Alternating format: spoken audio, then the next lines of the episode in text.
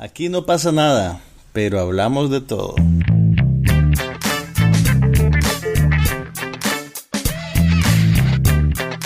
Un podcast sobre cine, TV, tecnología y todo lo demás.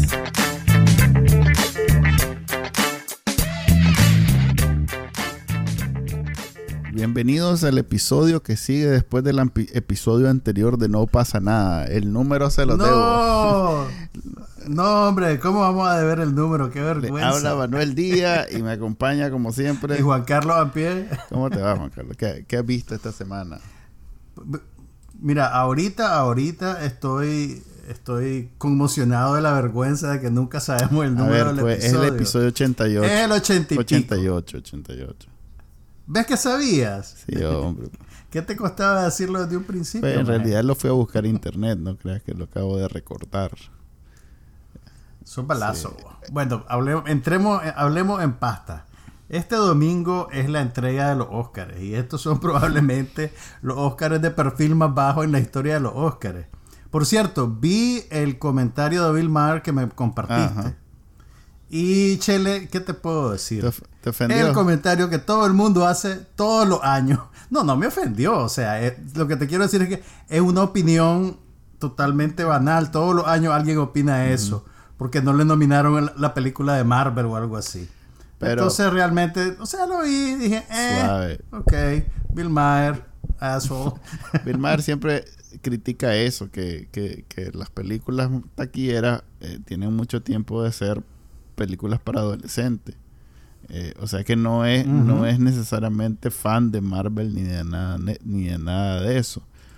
Pero sí le gustan las películas donde no te, no te hacen sentir como que por no tener Dame, dame un título. Dame un título. Decime un título de una película que le, que le quede en el dedo a Bill Maher como anillo, pues. Eh, no, te- no sé, fíjate que. Puchica, ¿Qué Ajá. nivel querés que Ese te es el diga la, punto. la peli- Ese es el punto. Yo creo que más que dar una opinión honesta es una provocación. Y Sí, está bien, sí. pues, ¿me entendés? Su- sus editoriales no son necesariamente para, para no sé, u- unir en sentimientos a la sociedad. eh, Son para precisamente hincar donde. Es para provocar, Sí. pues, para... Pero no deja de tener razón que si agarras todas esas películas, no son más que, sobre todo por quienes las hacen. O sea, no estamos hablando de ningún. Esto es Hollywood. ¿Cómo así? ¿Qué quieres decir? O sea, no son ONG las que las hacen, es Hollywood. Estamos hablando de películas, Realmente, de entretenimiento, mira, negocios. Hay algunas que sí son de Hollywood. Pero hay Todas. otras que son productos de... No, no, no, no, no. Hay, son, hay, hay algunas que son productos independientes que lo que pasa es que un estudio la compra para distribuirla. Pero no es que viene de una ONG tampoco, ¿me entendés? Por- Pero viene de una compañía pequeña que consigue platita, empieza a hacer su proyecto y al suave al suave lo pastorea hasta el final, Mira, pues, ¿me si, está en, si está en los Oscars es de Hollywood. Eh, eh, eh, los Oscars son los premios del Mm. gremio, de, de- de la gente que vive. Son los premios de la Ah, ah, academia. ¿Y cuál es la academia? ¿Dónde queda la academia? El foco, pero el foco de la academia son todas las películas que se estrenaron en Estados Unidos, al menos durante una semana, en un cine de Nueva York y Los Ángeles, entre el primero de enero y el 31 de diciembre de cada año. Entonces, si vos y yo hacemos una película por Zoom Ajá. y por algún milagro conseguimos que alguien la proyecte en un cine por una semana y resulta ser la película una película que tenga algo de tracción crítica, bien puede ser que nos nominen al Oscar, ¿me entendés? Sí, sí. O sea, te lo digo solo para, para ilustrar pues que no es que todas las películas nominadas eh, son las, las hermanas de Black Panther, pues, ¿me entendés? No, yo entiendo. Hay de yo todo. entiendo, pero una vez que entran a los Oscars son parte de la- del negocio, pues son, o sea, es como Ok, entonces ahí vos ya, le, ya les pones A ver. el- la etiqueta de status Digamos. quo, pues. si vos ves algo en, en Walmart vendiéndose, aunque sea hecho artesanalmente en una esquina de un lugar. Ya llegó a Walmart. A media cuadra del Walmart. a media No, cuadra me del refiero, Walmart. pues, a local. algo bien- Producto Algo local. bien hippie, pues. Pero si ya lo viste en Walmart, ya, ya es, ya está a, un- a una audiencia, a un público, a un, a un mercado abierto. Pues ya es mainstream, ya es mercado. Ok, sí, ok, ya- ok, si ya entró a- entiendo. a, a los. Oscars, ya no es de nicho, ni de culto, ni de nada. Es, Es algo abierto al mercado. Creo que estamos de acuerdo en que estamos en desacuerdo. Ok, entonces empecemos por decir eh, que cuál cuál viste porque yo no he visto ningún bueno como no vi la de la del Mesías eh, Judas and the Black Judas, Messiah. Judas y el Mesías negro eh, y básicamente en eso quedamos ¿Solo esa viste? ¿De todas las nominadas? Creo que sí Ah, no, también Ah, viste, la de la- también la de viste eh, Promising Young Woman. también vi la obvia Viste Promising Young Vi- Woman, viste la de Aaron de Sorkin. Claro claro entonces bueno es, me voy ya. con la de Aaron Sorkin para variar Date un poquito de crédito. Y, y, las, y las seis que no viste, esas como que no existieran. digamos que no quiero terminar deprimido después de ver ¿Qué pa- Eh, va, eh, eh, el tuyo es un sentimiento válido que, que, que voy a... Que, que- que no lo voy a... de- no, no, no me- no lo voy a desbancar, puedes tener razón. invalidar es la palabra Mira, yo la vi, no la voy a invalidar del todo. Mira, la vi casi, bueno, las nominadas a mejor película, solo me hace falta una, que se llama Minari, o Minari, no sé cómo se pronuncia bien. Que es un drama con el actor este coreano norteamericano Steven. Yeun, que es sobre una familia de inmigrantes que tratan de, de echar a andar una finca ahí en medio del Heartland en los años 80. Esa no la he podido ver, pero apartando esa ya vi todas las nominadas a mejor película y creo que casi todas las de las categorías de actuación. Ah, de las que me hacen falta y que me interesa mucho ver es eh, una de las películas extranjeras que se llama Covadis Aida. Que por cierto, si están en Estados Unidos y usan Hulu, está disponible en Hulu. Que es sobre una, una mujer que trabaja como traductora para las Naciones Unidas eh, y que está tratando de salvar a su familia en medio del genocidio que hubo en Bosnia en los años 90. Dicen que es una película bien fuerte, pero ahí la tengo, pues no la he podido ver. Lo que sí vi en esta semana es El Padre, que es una película que tiene seis nominaciones, incluyendo Mejor Película y Mejor Actor para Anthony Hopkins. Y a ver, ¿qué te digo? Que es un tema así su- de eso. de la, de esos de temas que, que te, humana. que te encanta de la condición que explora una faceta difícil de la condición humana Anthony Hopkins es un es un señor retirado en, en Londres contemporáneo que está empezando a enfrentar los efectos de eh, la pérdida de la memoria. La película no te especifica si su problema es Alzheimer, si es demencia senil, exactamente de qué se trata, pues, pero poco a poco es claro lo que está sucediendo. Y eh, eh, mira, es una película bien interesante porque, ah, bueno, primero está basada en una obra de teatro y el director de la película es el mismo que escribió la obra y que la dirigió originalmente en, en- en la escena. Creo que el hombre es francés. Pero la, la- la obra fue tan exitosa que la montaron básicamente en todos los países civilizados. Ok. Pero a pesar de que tiene raíces eminentemente teatrales y que casi que toda la acción se desarrolla en el apartamento del hombre, creo que solo salí un poquito al principio y al final sale alguien caminando en la calle rumbo al apartamento y, y para de O sea que la pudieran, eh, A la pudieran haber hecho en Zoom al suave. Pues, no, sí y no. Y te voy a decir por qué no. Porque a pesar de que en una sola locación, la puesta en escena, el, el- el bloqueo pues, de los actores, de la cámara, y cómo el hombre utiliza, cómo el director utiliza el espacio, hacen que la película sea visualmente muy, muy cinemática, muy plástica, pues, ¿me entendés? No es una cosa estática eh, y es súper, súper interesante. Y, y lo que pasa es que vos empezás a ver la película desde el punto de vista de la hija del hombre, que el papel lo hace Olivia Colman, que también está nominada a Mejor Actriz de Reparto. Y, después, y el resto de la película casi que exclusivamente te quedas en el punto de vista de él. Entonces su realidad cambia eh, de tal manera que duplica para el espectador la sensación de lo que debe ser eh, experimentar los estragos de estas condiciones o de estas enfermedades en, en primera persona. Entonces, el, el- el- de repente aparece gente en el apartamento y, y es un hombre que dice que es el esposo de la hija. Y él dice, no, pero si mi hija no está casada, cosas así. Y después aparece otro hombre que dice que es el esposo de la hija y es un hombre completamente diferente. Y de una escena a otra vos podés notar cambios en el apartamento de tal manera que te desorientas tanto como, como podría estar el personaje. Entonces es, es un ejercicio de, de, de, identificación bien, bien jalado, bien jalado. Es una película bien interesante. Obviamente, pues si tenés la, si tenés, digamos, la paciencia estar viendo uno más. No, no, te, no, no, no, no te, no te diría paciencia porque, porque es una película eh, que se mueve a un ritmo tremendo. O sea, no es una película aburrida en ningún momento. Ni es una película demandante en términos del, ritmo de la película, pues, ¿me entendés? Eh, al contrario, yo te diría que es una película emocionalmente bien directa, pues, y bien clara dentro de lo que se propone y cómo lo consigue. y ahorita, y, incluso yo te diría que probablemente Anthony Hopkins se lleve el Oscar de Mejor Actor y se lo quite y le quite el Oscar póstumo a, Chadwick Boseman. Mm. Ah, esa sí la quiero ver, la, la nominada Chadwick. ¿No la has visto todavía? No, no. Más es que vos cuando vas a Netflix ves la charbasca. A propósito. Es el de Netflix. ¿Querés que hablemos de mi experiencia semanal de Netflix? Ah, vos no aprendés, más. ¿Y ahora qué, qué viste en Netflix? Mira, vi una cochinada que se llama The Baker and the Beauty. Eh, si, alguna vez vos viste, eh, ¿cómo es que se llama? Jane the Virgin. El Great British Bake Off. Jane, Jane the Virgin, ¿te acordás?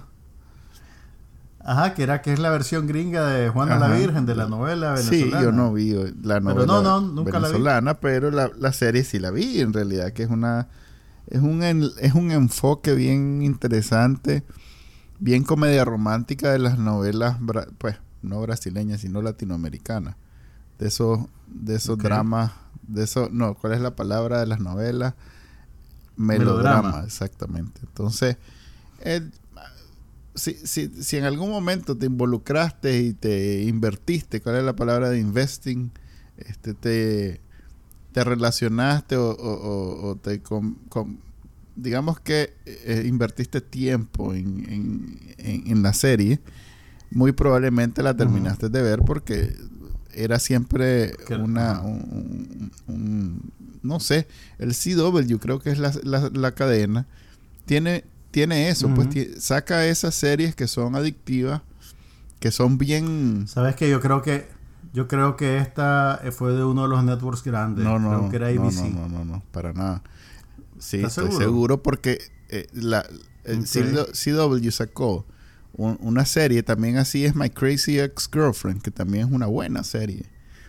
Es como que es musical. Que tiene así eh, segmentos musicales, pero no es por eso que es una buena serie, es porque trata muchos temas de treinta y pico para arriba. En tu caso, en tu caso es a pesar de que sea en mi caso es a pesar de que sea musical.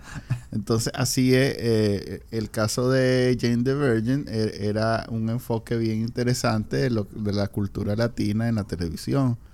Entonces. Pero ¿cuál es la conexión entre Jane the Virgin y esta de. Que también se desarrolla en Miami, que también hay elementos latinos, que es, hay muchas similitudes. Y este que es una comedia romántica hecha serie.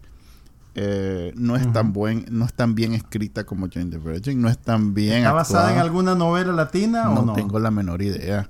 Me salió ahí ah, y, la, y, la, y el trailer estuvo bueno.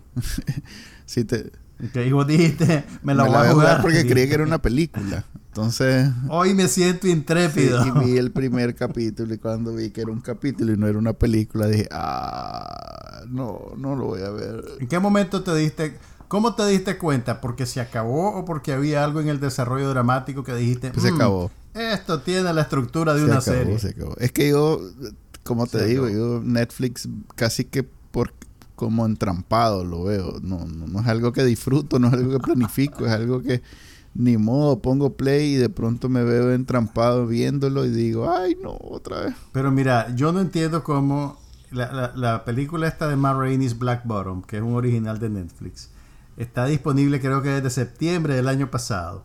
Y tiene a Chadwick Boseman, tiene a Domingo no tiene a la Viola Davis.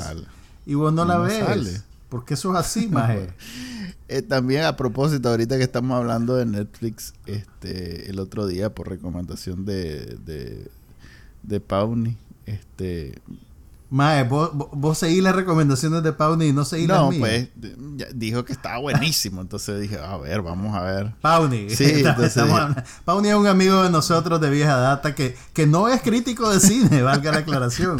Es una gran persona y es un tronco de abogado. Pero crítico de cine no está en su No, no, currículum. no, no, no. Ah, ¿qué te recomendó Pauni? Una serie de Netflix de esas.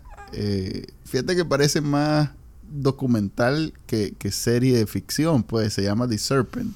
Es basada en un caso icónico de un maje, un, un maje holandés que era que, comienza a matar gente y que entonces este ocupaba su lugar y, y, o sea es una serie basada creo que es en los 70 Pero era una, es una serie de ficción basada en un caso real o es una de esas series de true crime que, que usan material de archivo y entrevistas. y No, es, una, es completamente ficción hasta donde pude ver porque solo vi un capítulo, pero eh, es, es una serie de BBC One que, que suele ser Oh, una producción de, de- de es calidad. buen, buen, buen nivel de Sí, producción. suele sí. ser un, un- un nivel de calidad, pero BBC One no es BBC BBC, pues no es, no es, no es digamos, Sherlock, pues que ah, yo lo veo como que a otro nivel.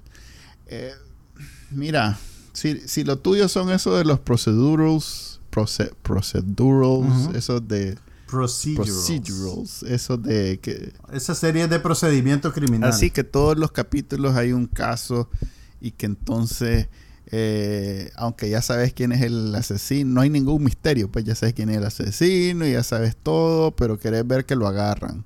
Es como e- ese, ese eh, crimen. Fíjate que eso no, eso, eso no es, no, no es necesariamente reciente. ¿Vos sabés que eso es lo que hacía Columbo? ¿Te acordás de la serie de Columbo con Peter Falk? Pues no me acuerdo, pero es como decirte acordar de Sábado Gigante. Todo el mundo conoce Sábado Gigante. No, bueno, sí, mira, de hecho, Columbo, como lo han estado editando en DVD y en Blu-ray, hay como un culto. Sí, entiendo. En- Eh, entre los críticos de cine de Twitter, hablado de ellos. hay un culto ahorita por Columbo. Y en Columbo, cada capítulo era un crimen que, que desde el principio vos sabías quién había matado a quién. Y que lo, y casi que todo el capítulo es ver cómo Columbo agarra al asesino. Esto es Entonces, toda la serie. Entonces, basa- más que resolver un misterio es encontrarle el gusto a cómo, a cómo se ejecuta, pues, todo el proceso de la investigación. Esto se parece a eso, me? No, o sea, más bien es de esa, de esos que toda la serie es eh, el com- es como esa de narcotráfico que vos sabes quién es el como el Chapo, pues que que vos sabes que el. Chapo es quién es y entonces estás viendo cómo lo persiguieron y casi lo agarran, lo persiguen, casi lo agarran, cómo eventualmente llegaron a él y todo eso, pues es su caso. Y este es de ese maje. Pues. Entonces, no la he visto toda, pero ya que estamos hablando de las chanchadas que he visto, que he visto en Netflix, está eso. Pues lo único que esta es exótica porque el maestro se mantiene en esos países de Asia del Pacífico que se, entre Tailandia, este, puchica, hasta ahí llega mi conocimiento de Asia del Pacífico, eh, Indonesia, no sé, pues lo que pasa es que como te digo solo he visto un, un capítulo. Eh, Y no has visto nunca un mapamundi. no, pero no me sé los países. Como te acabo de decir, el más grande, pues Indonesia es el más grande. Para así. ok, ok. Vietnam. Pero entonces no la vas a terminar. eh, está en la cola de esas que veo cuando estoy Ajá. trabajando y no le estoy poniendo mente. A ese nivel está. Ok, ¿a, a dónde quedan entonces las recomendaciones de Pauni después de esta Creo que experiencia? más bien es compartir mi experiencia. Yo creo que ya se ha convertido en un segmento de- del podcast hablar de las chanchadas que me salen en Netflix. Lo cual me lleva Estás haciendo catarsis, Sí. pues. Estás haciendo catarsis. Quiero- no sé, creo que es un- una, una labor este, así a la comunidad, un, una, una, un beneficio. Un servicio social. social. Un servicio. Es seguir insistiendo como Netflix, la- su calidad es muy baja, pues en realidad que es muy malo. Muy, Mira, muy, yo muy creo malo. que tu problema es que tu problema tiene dos aristas. La primera de ellas es que no seguís las recomendaciones de las autoridades. Al- Entiéndase, los críticos de cine. Esa es la primera. Y el- la segunda, Comandante Guacarlo. y la segunda, la segunda es que te vas directo a Netflix, ves cualquier chanchada que el algoritmo te pone enfrente y no hace una investigación previa de qué es esa serie, quién la hizo, Ah, ¿cómo no? si es original, si no es original. No, no. Así desarrollar un instinto balazo, hermanito, para detectar la cochinada. Es que eso no necesariamente siempre me... Por ejemplo, esta serie que hablé, que hablé hace no sé cuántos días, en términos de serie de acción, que por cierto hoy voy a hablar de otras, otra película de acción que vi, digamos que son las dos películas de acción, mm, no sé, más importantes del primer eh, seis meses del año. Eh, esa, yo, yo ya sé que si lo busco va a salir bajo y que no necesariamente es buena y que no sé qué. Pero la otra que vi que te, que te recomendé, esa era una película buena. Así de entretenerse, de, de- de- en la línea de, de, las, de cuando el maje de Jovero, eh, Die Hard, ¿cómo es que se llama? Este, Bruce Willis. estaba en su, Bruce en su prime, pues, cuando el maje todavía daba risa, cuando era, eh, era muy buen actor y todo. Cuando él estaba todavía bien, bien, bien y hacía esas películas como Hudson Hawk, las primeras de Die Hard. eh, eh, eh, así es esa película que recomendé y, la sigo recomendando. Es una muy buena película de acción. ¿Te acordás del nombre? Eh, mm, déjame pensar, déjame pensar. Esa, la- hablaste de esa hace como dos o tres semanas. Sí, la tendría que Y yo buscar. te dije que la, la acababan de estrenar en Hulu. Sí. Y dijimos que la trama era parecida a aquella película de Tom Cruise que quedaba atrapado viviendo el mismo día una y otra Eh. vez. Ay, medio de una guerra de Ahí me voy a robots. acordar, pero, pero bueno, eh, eh, esa película de, de- que, que el actor no necesariamente es famoso, de hecho eh, ha salido un montón de veces como el segundo, como el mae que mandan a, a hacer un el mandado y no regresa, ya sabes. Eh, Mercenario Sí. número 2. el mae, el mae que no regresa. entonces, es- en esta película lo pusieron de, de principal. Entonces, comparando esa película, que ya se me va a acordar el nombre, no te preocupes, con... Ahorita estás Sí, buscando estoy el balazo. buscándolo en mi archivo. eh, con, con, con la que vi esta semana, que es la película de... eh, se llama... Jovero. Hombre, voy a, voy a tomar super tiamina antes de empezar Cinco el programa. minutos. Cinco minutos. Nobody. Cinco minutos antes de que empecemos a grabar. Apuntar las cosas que quieres descubrir. Nobody se, Ahí te das cuenta de que, que se te olvidó. Nobody se llama. Es con el maje de... de Nobody. Bob Odenkirk. Bob Odenkirk de My Name, My Name is Saul. Así se llama la serie. No, Better Call Better Saul. Call Saul, Correcto. Entonces, este maje de Bob Odenkirk... Y, y Mr. Show. Ok. Loco, esas... eh, eh, Mr. Show solo tuvo como no sé cuántas temporadas, poquísimas. Nadie lo vio. No daba risa. Pero, Pero es un ni programa de Dios culto. que no digas Mr. Show. Qué bárbaro. te lo pongo ahorita y te... y te- Para más señas. dormí. Como vos, como lo tuyo es la comedia, como lo tuyo es la comedia, debería ser una Loco, referencia. la, la nada vi en su momento, ni siquiera fue que hasta después que se hizo famosa, la vi cuando la estaban dando en el cable y nunca me gustó. Eso es 90 y pico. nunca me gustó. Porque era un imberbe jovenzuelo, Sí. te hacía falta experiencia Eso de vida. debe ser. Pero las de HBO sí me gustaban. Esa creo que era de Showtime. Sa- hablando de, la- de las series viejas de HBO, ¿vos sabes que en, en HBO Max está disponible Arliss? Sí. Arlis la veía, no era tan graciosa, pero era mejor que esa de Mr. Show. Pero no está disponible Dream On. ¿Te acordás de Dream On? Mm, Sí, me suena, seguro la vi. Era con Brian Benben Ajá, y Wendy Malik. Que Brian Benben era un maje, era un maje totalmente ordinario que por, como por arte de magia tenía relaciones con las mujeres más lindas de Nueva York. Sí, me acuerdo. Y entonces en cada capítulo habían escenas sexualmente Sí, sí. explícitas. Creo que esa serie no, no sería muy popular en estos días y por eso no la tienen Es que era. HBO. Eh, era una... Pero fue de las primeras cosas que hizo. Fíjate que una vez me salió la Salma Hayek en un En capítulo. serio. Y me imagino que fue de las primeras cosas que ella hizo en, en, en Hollywood. Vaya. Porque te estoy hablando como del 92, 93, por ahí.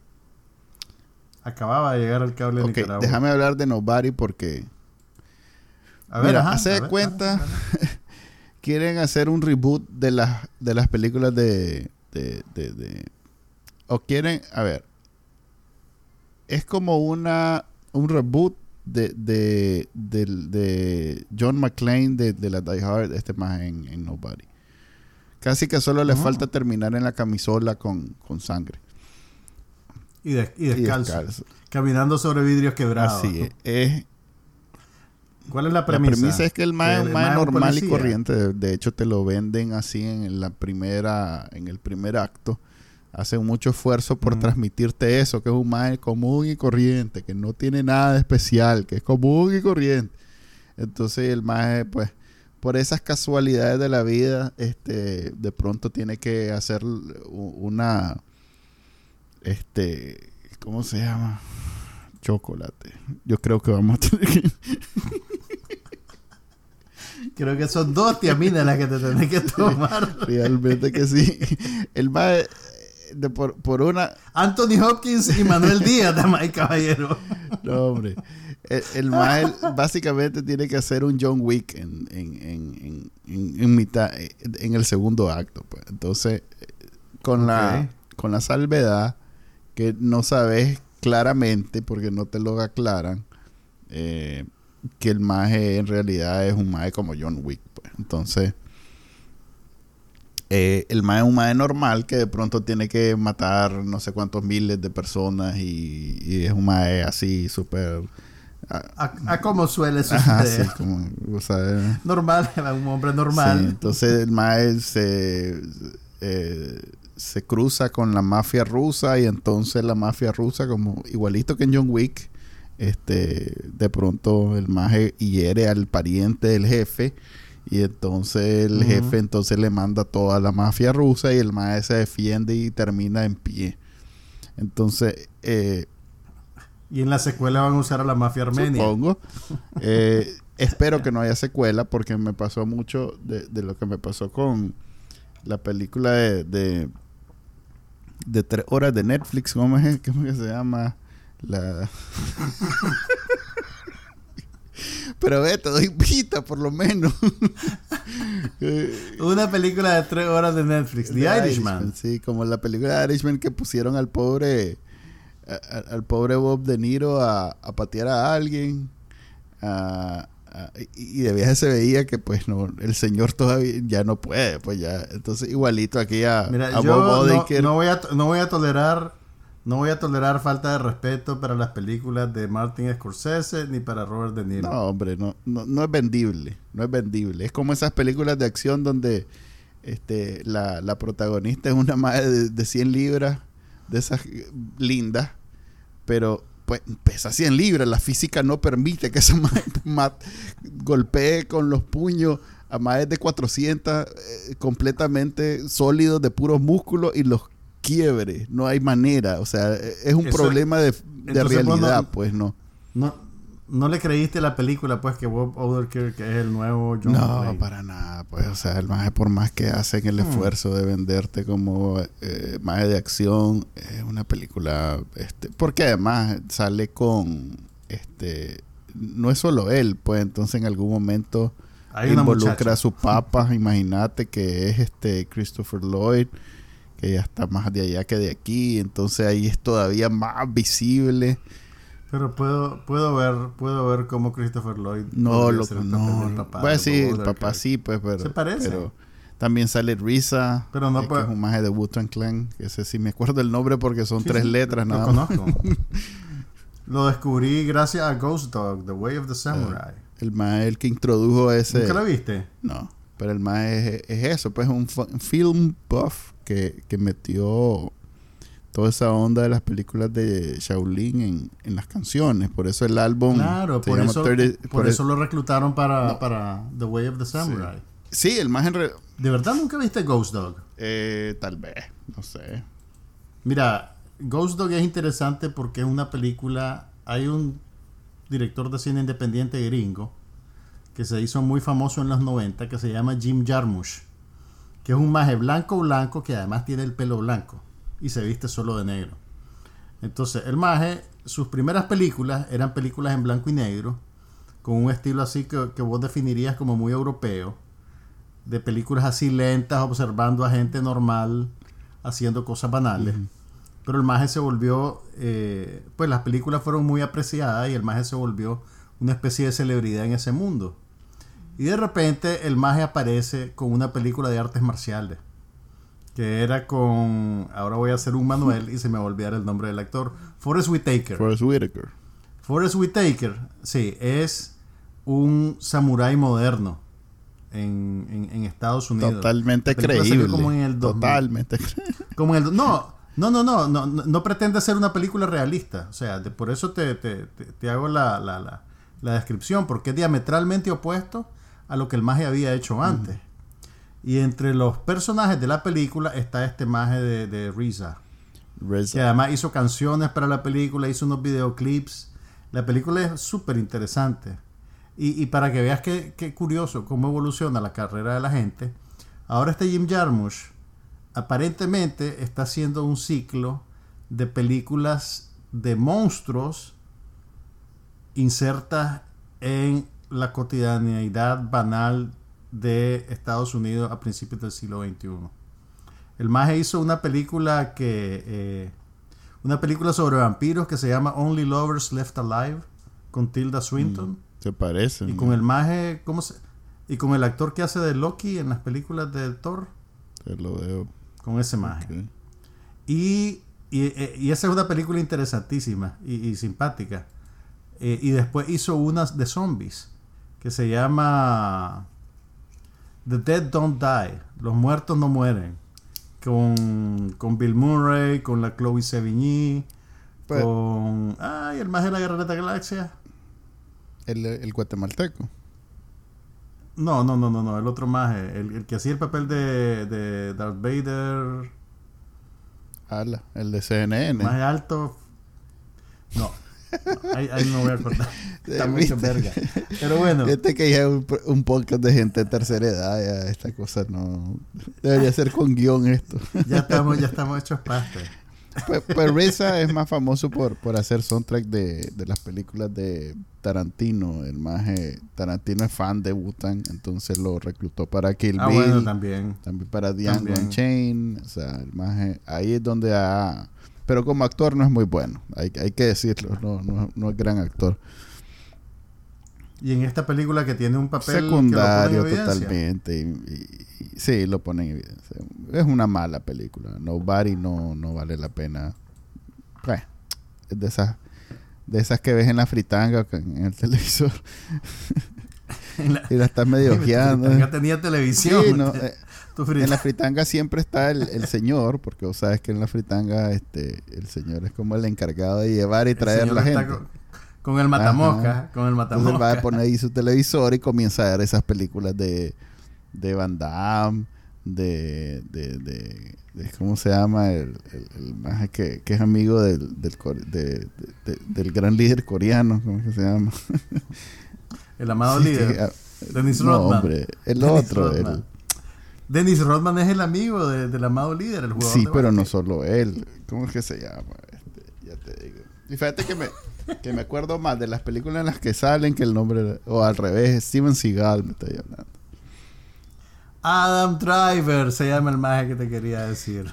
Se ha vuelto un rompecabezas esta- este, este podcast.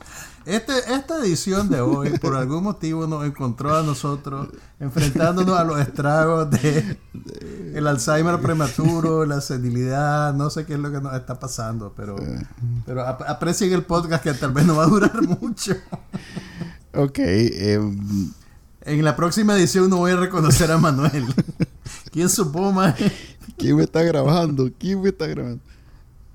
¿Qué es esto? Em, Ay, ok, pero en televisión por lo menos viste algo que te gustara. ah, sí, claro. Después para quitarme el mal sabor ¿Qué de ver viste? esa chanchada que vi en Netflix, me pasé a una que había amenazado que iba a ver en, en estos días de... Que, que no es nueva, pues, que ya tiene rato de estar, este, la de Apple, Apple TV o Apple Plus, no me acuerdo cómo se llama. Pero sí, la, la, del, la, del, la del aterrizaje en la luna, pero con un twist. Y fía- For All For All Mankind. Mankind, correcto. Y, y yo pensaba que iba a ser, este, ¿te acordás aquella película, aquella serie de, de Amazon Prime que era sobre como si los nazis hubieran ganado? Eh, The Men in the High Sí, sí, Castle. The Man in the High Sí, Castle. Men in the High Castle. Esta, eh, pensaba yo que iba a ser si- similar, pues que O sea, vos creías que era ficción revisionista. Y no, eh, introduce cosas nuevas, pues no, no es para nada eh, al punto de Pero hacerlo muy yo interesante. pensaba- este, Mira, cuando salió esa serie, que esa serie salió hace dos años, yo al- bueno, primero hay un documental famoso que se llama For All Mankind y que tiene que ver con, con la carrera espacial, en- en- con, lo- con las misiones de la NASA y con el viaje a la Luna. Yo pensaba que la serie esa estaba en la línea de todas esas series que empezaron a salir después del éxito de Mad Men, que eran como series sobre lo que pasó antes, eran series de época que pretendían eh, mirar las relaciones entre los personajes a través de un prisma más contemporáneo, pues poniendo en evidencia el machismo, el clasismo, el racismo y una serie de cosas, que de alguna manera Mad Men lo hace. Estaba aquella que se llamaba Halt and Catch sí, Fire, también. Que era sobre los principios de Silicon Valley. Hola. Y entonces cuando vi esta dije, "Mm, no sé, no sé si la voy a ver. Pero vos, ¿por- ¿por qué te, te animaste a verla ahorita? Creo que ahorita está la segunda temporada, por cierto. Porque Apple TV, pues no, no necesariamente está en el fondo del barril buscando cómo sobrevivir. Es un, eh, es un monstruo en términos de, de dinero, de distribución. eh, y, y suele, y suele atraer, eh, digamos que gente eh, que está dispuesta a experimentar y que una buena calidad. La, la, la que vimos la vez pasada con ah la puchica con la magia de Friends este, de las La de Jennifer la, ajá, la, de la Jennifer esto. Que era como una cosa del Today Sí, Show. eh. como los programas de la mañana. estuvo bien estuvo muy bien de hecho entonces eh, eh, dije yo ok eh, debe ser algo Se llama The Morning Show, creo, Ajá, ¿verdad? se llama The Morning Show supongo. este, entonces dije yo, debe ser buena. Y, y comencé a escuchar comentarios de la, de la serie. Entonces la vi y The Morning Show se llama, correcto. Y estuvo bien. En realidad que estuvo, es una buena serie. Le- Ya voy por el tercer capítulo. Eh, eh, si bien la premisa es que hubiera pasado si en vez de eh, en vez de los gringos hubieran este aterrizado en la luna hubieran sido los rusos que estaban en esa competencia precisamente en esos años Eh, entonces ponen entredicho muchas de las cosas que Estados Unidos da por sentado pues. sobre todo porque en esos tiempos si bien estamos claros del desastre que es el sistema soviético en términos bueno básicamente en casi todo pero sí hay cosas salvables pues o sea el hecho de que no eran este el hecho de que intentaban ser progresistas implica que por ejemplo este y ese es el giro que está tomando después de, de- de dar la premisa el siguiente giro es ah ok como en, en Rusia a diferencia de Estados Unidos que era muy conservador eh, el siguiente que, que, que puso los pies en la, en la luna fue una mujer. Entonces Mm. ponen entredicho to- toda esta todos esos temas que los gringos este ahora se sienten muy avanzados pero en general eh, hasta hace muy poco eh, hay igualdad eh, de género y todavía es algo en proceso pues ni siquiera es algo ya completamente superado y, y, y la, y la Mira, desi- incluso en la, en la Unión Soviética, en la Unión Soviética eso era relativo. y la pues. sí correcto hoy en día pues no podemos decir que es igual de progresista al contrario más bien este más de Putin es Pero incluso en aquel entonces no, no tenías mujeres en la dirección no del no claro por eso digo pues Estado es- simplemente in- eh, una, una venta es como en Nicaragua pues una venta de exhibición Es una cosa simbólica. completamente Exactamente. vacío pues si lo cuestionas con un con la con el primer cuestionamiento se cae es una es una esto completamente de mentira entonces pero ya los ponen a los pobres gringos los ponen en, en 3 y 4 porque entonces los majes que no tenían ni cerca un- a un astronauta lista para subirse este te- lo- los obliga a, en ese momento comenzar a porque además era Nixon el presidente o sea es alguien que lo puedes ver tomando decisiones así de absurdas eh, solo por este ganarle a los rusos pues. Entonces es interesante porque toma uno de los elementos más, que, más le da confianza a la sociedad estadounidense lo trasroca, ras- tras rosca y, y Esa palabra existe, Manuel. tras roscar. Trans- no, no sé. Como cuando agarras el, el peón y lo, ¿cómo es? La reina, lo moves con... Enroque, en, enroque. Enrocar sería la palabra que anda buscando. Enrocar, los enroca. Sí. Entonces, eh, O sea, la- esa movida en ajedrez se no, llama ok. enroque. Sí, no, yo sabía que no era tras roque la movida en ajedrez, pero ya que andaba cerca, aprovecho y ocupo esa porque además es una cuestión de cambiar una por otra. Entonces, Vos dale, vos dale. Por eso la gente oye este podcast, por las palabras nuevas. entonces, ¿qué pasa cuando haces ese cambio y, y ya te podés, eh, en ese caso, poner a imaginar un montón de cosas adicionales? Pues, por ejemplo, no descarto que en algún momento Tomás eh, eh, exploren el fin de la Guerra Fría como algo diferente. Eh, Ok. Yo no, no, no sabía que era, que era así especulativa la serie. Yo pensé que era una cosa Súper, más, yo creía que iba, más que realista. iba a ser pues. algo que se iba a extender por todo el, toda la temporada, lo de, ah, ganaron los rusos, ajá. Pero no, loco, fíjate que desde como el segundo capítulo ya, ya, la, ya la trama toma otro giro. Y Mira, no te, no, te, no te voy a spoilear, pero la conversación que hay ahorita en las redes alrededor de la Ajá. serie es que el final de la segunda temporada da otro giro inesperado debe ser eso. y la Que- gente y la gente está encantada. que está, está buena. Además que está bien hecha.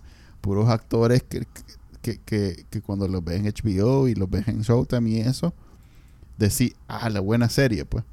Eh, entonces, que Apple se lo lleve a, a hacer algo bueno. Entonces, eh, fíjate que, Bueno, se llevaron, se llevaron a Tom Hanks. Este año estrenaron dos películas de Tom Hanks. pero no son, la, la que vimos, la de News of the World, algo así. Esa no es de, Vos la viste, yo no sí, la esa no es de. Apple. Es de La, bueno, la compraron ellos para Sí, distribuirla, pero no pero, es de pero, pues, es de ellos, digamos. de ellos. Por cierto, la de Frank Grillo, que, que estaba hablando, que es esa película de, de acción que vale la pena. Ya encontraste, Sí, ya, encontraste el archivo en tu ya, computadora. aquí, que el más está bien. ¿Se acuerdan aquel nombre que Manuel no recordaba hace 15 minutos? Frank Grillo. Ok, Ese maje, este, las... Que el maje, eh, en realidad que tiene mucha, eh, mucho trabajo. este, sale en muchas películas de acción, pero primera vez que lo veo como principal, en Boss Level se llama. Vale la pena esa película. La sigo recomendando. Boss Level, claro. Claro, claro, claro. Ok, entonces vi esa serie, For All Mankind. Está buena, la recomiendo. Eh, si quieren ir a la segura. También probé ver un- unas cuantas más. Este, probé ver la Invincible de, de, Prime- de Amazon Prime. Que por cierto, un fan, este, Benito, me, Benito me, me, me dijo que era el mismo este, creador de Walking Dead. El creador de esta serie. Es una serie animada, pero no es para niños, pues. Pero es en la misma línea de, de, de DC. Es una sátira de No, no es ¿no? sátira. eh. En realidad que yo pensaba y, y por eso le estaba dando una oportunidad.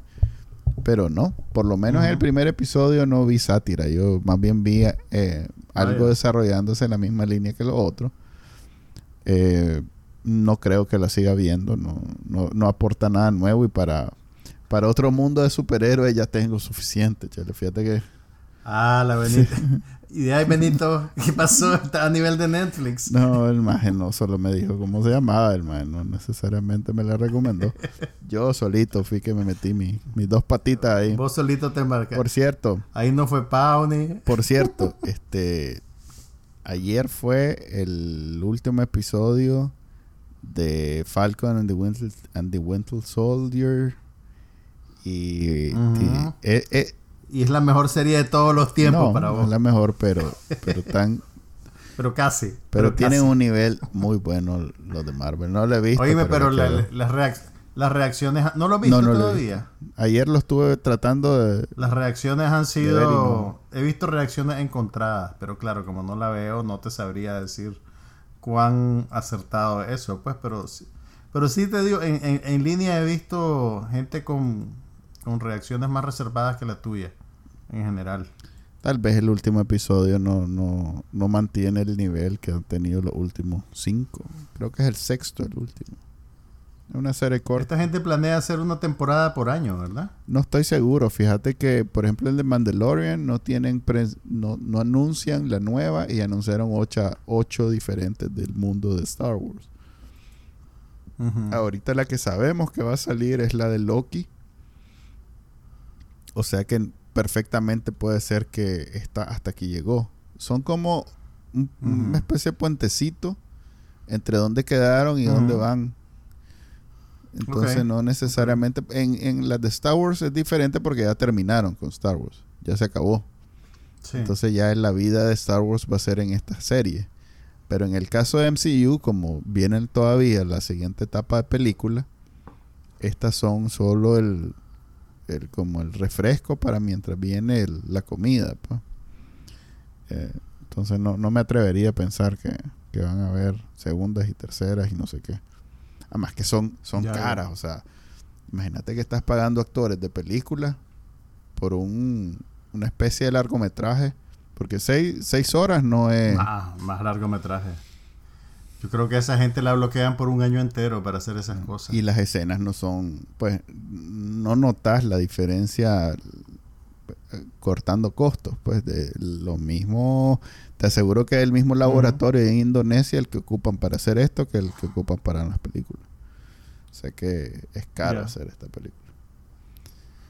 Bueno, yo vi eh, la, la, la, serie insignia nueva de HBO. Ajá.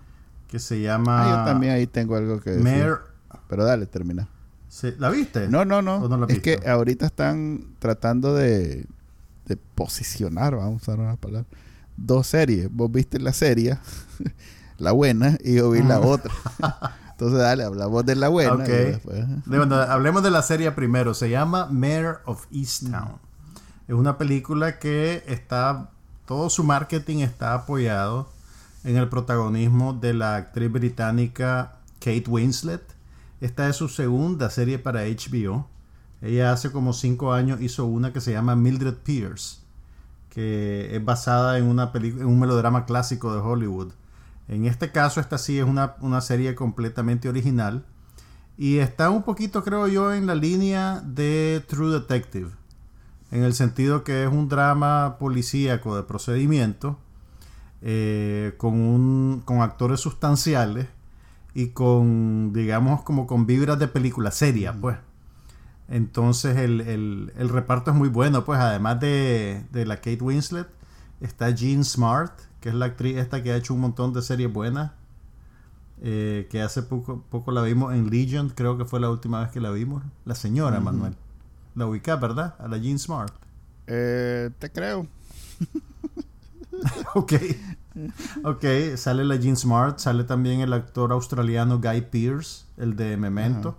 eso sí y, bueno, eh, Kate Winslet interpreta básicamente a una policía de un pueblito pequeño en Pensilvania. Eh, ella es detective de policía y básicamente le cae en todos los casos. Pues, pero el primer capítulo de la serie es bien denso porque te establece el, te tiene que presentar un montón de personajes que están conectados con ella eh, desde el, drogadicto del barrio que le roba una pelota de béisbol histórica a su hermana, hasta la hija de ella y el ex marido y la novia del ex marido y la abuela y la viejita vecina que reporta un mirón. O sea, realmente es una obra súper empaquetada de personajes, de relaciones, de detalles, pero también de atmósfera. Eh, los, muchos cronistas o eh, escritores y críticos norteamericanos que, he leído en redes sociales sus reacciones a la serie, dicen que la serie está muy entroncada en la cultura de, la Pensilvania suburbana. Incluso se ha hecho mucha alaraca alrededor de que si el acento, que es un acento súper regional y específico, eh, está bueno o no. En general la gente dice que, que sí, pues que, la, que Winslet, que es británica, tiene, tiene un buen acento de esa zona. Eh, es tan específico que, mira, es una ciudad que queda en el condado de Delaware. Y como es el condado de Delaware, el acento se llama Delco, Delaware County. Mm. Entonces, hay, hay, unos grandes debates sobre la... Tengo, la, la genuinidad, la, cuán genuino es la Tengo problemas yo con, Pero con la se- series de HBO porque son hit and miss. Eh, unas la pega, otras no. Una la pega, otra no. Por ejemplo, Sharp Objects, ¿te, te acordás? Creo que es más cercana. No la vi. No la vi, Yo no vi la dos vi. episodios. Y, y yo creo que este es más cercana a esa que, que True Detective. Que a True Sí. Detective. Mira, pues es difícil darte un juicio habiendo visto solo una hora. Eh, sí te diría que, que- que- que se ve como un trabajo sólido, pues, y, y realmente la, la- la densidad, no resiento la densidad, porque vos ves pues que están posicionando las fichas para empezar a hacer cosas interesantes. Es una película, es una serie relativamente breve, son siete capítulos de una hora. Así que No es tanto el para- compromiso. Y, van a liberarlos se- semanalmente van a estrenar uno, entonces no es necesariamente un, un compromiso mayor, pues. Eh, ya si te pones a, a indagar un poquito sobre cómo la hicieron y eso. Ah, bueno, otro detalle importante. Tienen el mismo director para todos los capítulos. Ah, que es como también Star un poquito Perdón, Algo como True Detective también de la primera temporada. como True Detective. Creo, creo que True Detective hizo eso también. Entonces es un concepto bastante cinematográfico, pues, a, a la hora de aplicárselo a una serie. Porque la estás viendo como algo, eh, como un producto de autor que solo una persona eh, debería de, de- de- de ponerle, digamos, su huella creativa a lo que están haciendo. Aparentemente la serie fue, el, el- rodaje fue bastante afectado por, por el coronavirus. Eh, parece que habían empezado ya a filmar y de repente vino el lockdown. Tuvieron que interrumpirlo por varias semanas y después aparentemente hasta tuvieron que cambiar escenas para tener a menos actores trabajando en una escena. Entonces la película, la, la serie un poquito pues como que su proceso creativo se vio afectado por toda la crisis de este año, pero, pero vamos a ver qué significa eso realmente al final, pues. En, como te digo, lo que vi en el primer capítulo, o sea, quedé con suficientes ganas de ver lo que, lo que viene después. Eh, lo bonito de las series, creo yo, es que te permiten pasar más tiempo con los personajes. Entonces es otro tipo de relación que la que podés establecer con, con- con los personajes de una película, pues que, que los ves, digamos, en, en- un ejercicio narrativo mucho más contenido. En una serie, el hecho de que se desarrolla en más tiempo real, incluso hasta la frecuencia, pues de que solo los ves una vez a la semana, yo creo que eso, eso cambia un poquito la, la- manera en que uno conecta con, con los personajes, pues, incluso pues para, para los guionistas, para los actores, cómo trabajan para construir esos personajes, yo, yo creo que es un proceso diferente y por lo menos lo que vi aquí eh, se ve bastante interesante. Yo, ¿La vas a ver? ¿Te interesa? yo ¿O quedé curado con aquella que me recomendaste de Oscar Isaac, Show Me a Hero. ¿Te acuerdas? Ah, pero es que ese es otro paquete. Ese, ese es otro tipo de cosa. Esta, esta es más comercial. Esta es más, eh, te diría, más accesible. Show Me a Hero era, era, era, era, era otro tipo de producto, pues era un producto más enrarecido. Ok, pues sí, pues como es HBO, ahorita la verdad es que yo estoy bastante más, es, es inversamente proporcional eh, mi desagrado con Netflix y versus mi agrado con HBO, con HBO Max, pues. Eh, me ha ido muy bien viendo las series de HBO. Por cierto, estoy ¿Qué fue lo que viste de una que HBO? se llama Made, Made for. Love, que es una serie cómica que es con la actriz que sale hace poco. De hecho, es como eh, en la misma línea. Es con la actriz, de- se llama Christian Miliori. Eh, sale en esa, ¿Qué en esa comedia de... eh, con- que hace con, ¿cómo es que se llama el maje de, de Nine? No, hombre, a ver, a- con Andy Samberg hace unas Ah, ok, ok. Springs, Springs. que es del 2020. Que es una película. Exactamente, que es una película de Hulu. Eh, eh, entonces la maje hace un papel muy similar, nada más que la nada que ver en términos de la premisa. Entonces, este, en esta serie eh, es basada en un futuro, digamos, ¿cuál es lo contrario de y- y- este u- u- De utópico. De utópico, exactamente. Lo contrario de utópico es distópico. Entonces un futuro distópico donde, digamos, eh, agarrar el maje de Amazon o de, de Apple y extrapolar que dentro de 20 años van a estar tratando de meterte chips en la cabeza en vez de en el teléfono. Entonces, básicamente... Yo creo que no van a tratar, la gente va a hacer fila para que le pongan Correcto, el chip. entonces esa es la premisa. La maje este, está casada con uno de esos majes, con hace de cuenta que Elon Musk, y el maje dentro de sus inventos está ese chip que lo quiere usar como una forma de que las parejas se, se, se acercan más, pues tienen una relación más cercana porque pueden ver sus pensamientos y todo lo demás. Es como aquel, aquel capítulo de.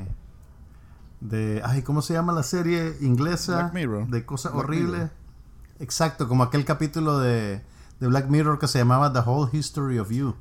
Que era exactamente Ah, eso. Que podías ver. que te ponían un chip en la cabeza y, y el chip grababa toda tu experiencia desde tu punto de vista y podías retroceder, ver otras cosas o la gente, otra gente compartirte su Sí, escena. entonces- Esto va por va ahí por ahí. entonces, pero en clave de En comedia. clave de comedia. Y, y, y la maje hace, o sea, un excelente papel, está muy bien y todo lo demás. Pero más que eso, es este el, el reparto que tiene a Raymond, Everybody Loves Raymond, ¿cómo que se llama? Ray Romano.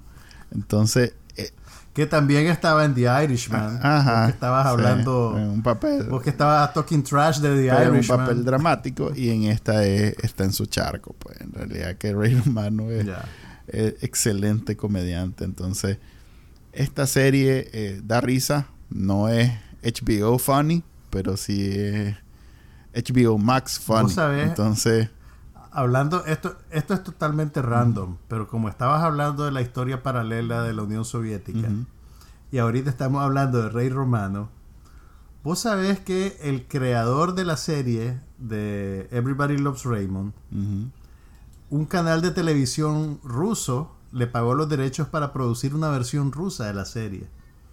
Y el maje se fue a Rusia para asesorarlos en el proceso de crear su versión. Y al final no funcionó. Hicieron solo como tres capítulos, pero el maje se quedó viviendo en Rusia como nueve meses. E hizo un documental sobre todo ese proceso. Ajá. Así que dale una buscadita porque te puede interesar. Mira, pero hab- hablando de, de HBO Max y esas cosas, ¿te acordás cómo se llamaba aquel documental sobre la mujer que era una estafadora que hizo un- una empresa en Silicon Valley para hacer exámenes y manipulaciones genéticas? Que vos estabas viendo ese documental hace un par de años cuando te visité. Eh, Que la empresa se llamaba Theranos, creo. ajá, sí. Eh, Ok, el, el, están haci- van a hacer una película sobre la historia de esa mujer y la Jennifer Lawrence es la que va a hacer el papel ah, de ella. se parece en realidad. Pero ¿cómo se llamaba el documental? Porque ahora lo quiero ver, pero no me acuerdo. Este es el capítulo, este es el capítulo desmemoriado. Theranos founder Elizabeth Holmes Revolutionaries. No, no, no, no, no, no me acuerdo, pero el, el documental de HBO era era crítico, pues, de la, de la historia de la Pues, mujer es fácil ser crítico ahorita de la más estafadora, pues. Exactamente, pues así, sí, o sea, eso es lo que te digo. No fue de los principios de la carrera de ella que todo el mundo abría la boca y la, y la billetera para invertir en su empresa. Pues abrían la boca los más que invierten sin pensar. Pues, era una burbuja. Yo creo que ya esa burbuja se Y, acabó. lo- y lo- y los viejitos morbosos. Además, porque la era guapa. The Inventor se llama. The Inventor. Está en ok, HBO. Voy a buscarlo. Ah, bueno, el, el, el creador de la serie de, Everybody Loves Raymond se llama Philip Rosenthal. Ok. Y vos sabes que ese maje, con toda la plata que hizo con Everybody Loves Raymond, después se dedicó a viajar por el mundo comiendo. Ah, Entonces hay una, hay una serie que el maje produjo para la televisión pública gringa, pero que también está disponible en Netflix, que se llama Better Feed Phil. mm, Entonces, el, y, y es básicamente el maje va a Tailandia a, a comer comida en la calle. Y Es entonces un Bourdain, pues. Todo es el maje probando comida. Exactamente. Eh, pero es un Bourdain menos especializado en cocina, pues, ¿me entendés? y es un persona y es una personalidad más más blanda, pues no es porque Bourdain cuando andaba de mal humor vos te decía no de mal humor, este es una verga, no sé qué. Este más anda como, el- como como un turista pues feliz, ¿me entendés? Y entonces, ah, llega ahí a Tailandia y en una cuneta le dan una repocheta aceitosa. El más feliz se la come. "Mm, qué buena la repocheta. Yeah, I'll have what feels Así que ese- ese- ese- esa es la felicidad, maje. el, Tener suficiente plata como para filmarte comiendo repochetas en Tailandia. es que- Y hacer un programa de eso. y, y fíjate que Everybody Loves Raymond no es tan pues comparaban a, a Seinfeld o a, a esas series de esos tiempos incluso a ¿cómo es que se llama aquella serie de de la Hunter de la eh, no Mad Mad About, About You, You, de la sí, Helen. Hunt. Pero es que... Era- pero es eran que, mira, superiores Everybody para mí. Raymond duró un montón de tiempo. Duró como ocho años. sí no pues y era un poquito más era un poquito más mainstream yo nunca la vi pero a mi papá que ya es un señor de ochenta y pico de años a mi papá le encantaba esa serie no se la perdía sí eh, mi papá no veía nada en televisión solo veía Everybody Sí. Loves Raymond No era muy graciosa. Sí. ¿no? Comparada pues a esas que en esos tiempos, en los 90 eran eh, así los monstruos, incluso Friends también. Eh, la pondría yo en una categoría más baja. Eh, Cheers, ¿cómo se llama la Frasier, la que heredó Cheers? Este, todas esas, Frasier era pues buenísima era buenísima. Eh, en fin, eh, las de las de Aaron Sorkin, este, también buenísima. Sports Night No, la, la que intentó después de, de Friends, que la hizo con el maje de Chandler ¿Cuál era Bing. Una que intentó que, ah pero que solo duró. esa solo duró dos no, capítulos no, no, maje. dos capítulos duró una temporada. esa fue live on- en- con el número del estudio era sobre el making of de una serie de un programa como Saturday Sí, Night Live duró más de un capítulo, duró una temporada, creo. Pero esa fue, un de- fue como un desastre. loco. Es que no, era, era muy buena. Lo que pasa es que era tan cara de hacer. La hicieron paste. No, era. Pero todo el mundo la hizo paste. ahí Vos le crees a todo mundo. No, sí, no, no, te lo digo. Pues, o sea, recuerdo. La, yo nunca la vi, pero las críticas eran bien malas. Y los, y el- los ratings también. Por eso no, no duró mucho. Studio aire. 60 se llama The Sunset Strip. Live from Studio 60 o algo Era así. Pero bueno. extraordinario. Lo que pasa es que eh, era demasiado cara. Tenía puros actores puchica. Ay, Hay algo de Aaron Sorkin que no te haya gustado. Sí. Fíjate que este, ¿Qué? La, ¿Qué de, cosa? la de Zuckerberg no, no me pareció espectacular. Que yo sé que a vos Esa- te gustó. esa para, mí sí. es la- para mí eso es lo mejor yo que sé, ha yo hecho, sé. mae. Yo sé que a vos te encantó, pero a mí no me pareció tan, tan espectacular. Eh, ¿Qué más? En fin, esta última tampoco, por lo mismo, de tratar de, de, de hacerla tan... Pues que no, no tiene la libertad que tiene la de cuando la hace de ficción. El Newsroom me pareció, a mí me pareció excelente. A pesar que a la gente no le gustaba porque no vendía esas, esos matices que tiene hoy en día la política. eh, que en, en los tiempos de West Wing todavía se les perdonaba, pero en Newsroom ya había mucho más complejidad, pues. Ya, ya, ya no era tan fácil. Yo no, no, no la vi porque me sonaba a trabajo, loco. Como en esa época trabajaba en un newsroom y decía suficiente. En fin. Pero bueno, tu amigo Sorkin se puede llevar un Oscar este fin de semana. Ya para que todo el mundo Porque sabe. está nominado. El mejor guionista del, que está vivo hoy en día. Del no, sé, no sé qué ganas. No sé, Chele. No sé, pero te dejo con esa convicción porque, porque yo sé que te ayuda a seguir viviendo. Gracias. pues. Eh, hasta, bueno, hasta aquí. creo que hasta aquí llegamos. Ya, ya, ya se nos acabaron las cosas que vimos. Hay que, O ya no nos acordamos de nada más. no, vi más cosas, pero más chanchada en realidad. Bueno, vamos a hablar, vamos a asesorarte mejor, Mae, porque Pauni está fallando ahí a la hora de recomendarte cosas. Dale, pues. Hola, Nos vemos. Episodio Bueno, 88. Se despide de ustedes Juan Y Carlos. Díaz. Nos vemos la otra semana. Aquí no pasa nada, pero hablamos de todo.